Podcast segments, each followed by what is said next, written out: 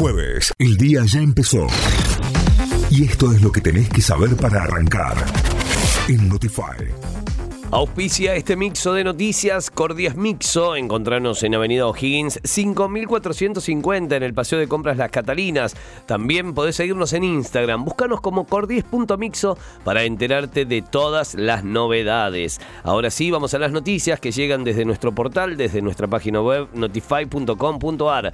Sergio Massa asumió como ministro de Economía, Desarrollo Productivo y Agricultura y anunció una batería de medidas en una conferencia de prensa posterior. El flamante ministro anunció medidas con el foco puesto en cuatro ejes. Orden fiscal, superávit comercial, fortalecimiento de reservas y desarrollo con inclusión, con inversión, producción, exportaciones y mercado interno como motores.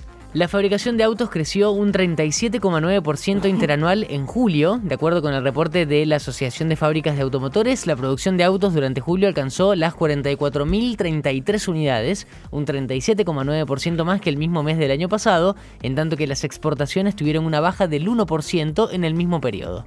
En Córdoba, organizaciones socioambientales volverán a marchar a los tribunales provinciales. Hoy, desde las 9 y media de la mañana, la Mesa de Organizaciones, Comunidades Indígenas, y Asambleas Socioambientales de Córdoba marcharán nuevamente a la sede de tribunales para exigir respuestas sobre numerosas causas penales que involucran cuestiones ambientales. Amnistía Internacional denunció al gobierno de Rodríguez Larreta por ocultar información con respecto a la cancelación del uso del lenguaje inclusivo.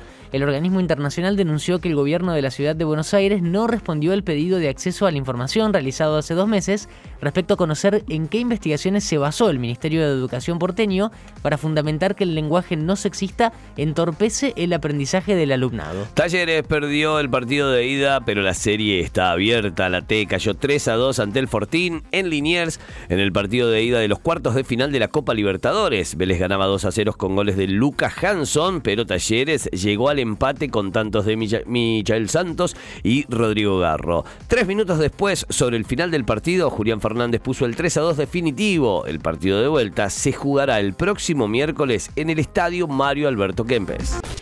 Notify, las distintas miradas de la actualidad para que saques tus propias conclusiones. De 6 a 9, Notify, plataforma de noticias.